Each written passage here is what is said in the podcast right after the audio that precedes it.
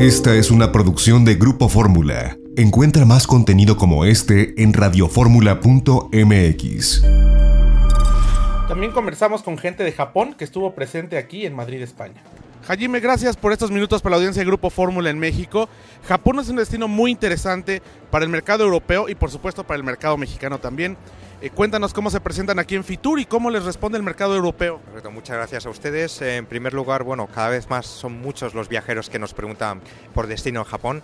Eh, muchas personas ya conocen las dos principales regiones, Tokio y Kioto, pero sobre todo nosotros en este Fitur queremos presentar ese Japón desconocido, ese Japón que todavía está por explorar, lugares como la isla de Hokkaido, la región de Tohoku o la isla sur de, de Japón que es Kyushu. ¿Qué le ofrece Japón al viajero?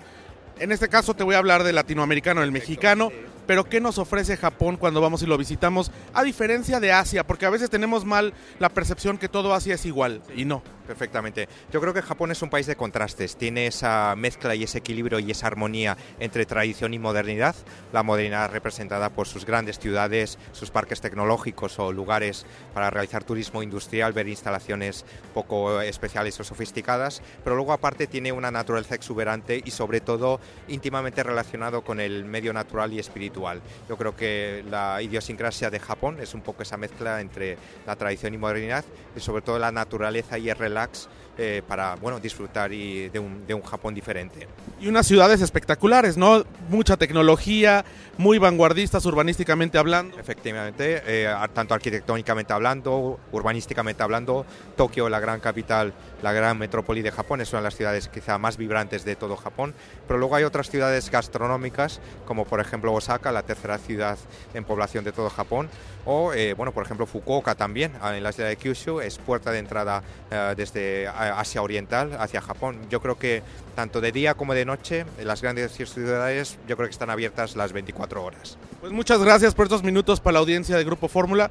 México tiene dos vuelos directos de Tokio a la Ciudad de México, uno con Aeroméxico y otro con All Nippon Airways que está precisamente aquí con ustedes. Efectivamente, un placer y nada, espero que se animen a visitar Japón. Gracias. Muchas gracias a usted. Ya nos vamos, eh, les agradecemos mucho como siempre el favor de su atención a nombre de nuestra productora Lorena Bracho, que ya está de regreso, eh, volando de regreso a México. Se despide ustedes José Antonio López Sosa.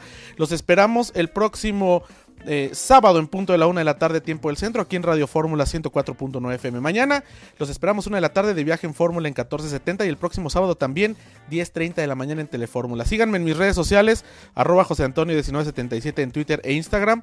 Y bueno, pues ahí estaremos subiendo información de lo que está ocurriendo justo ahorita en la eh, Puerta del Sol, una protesta de venezolanos aquí en Madrid que en medio de la feria de turismo, bueno, pues llama mucho la atención. Pero bueno, quédense en las frecuencias de Grupo Fórmula con Pei Garza. Nosotros nos escuchamos el próximo sábado. Pásenla bien.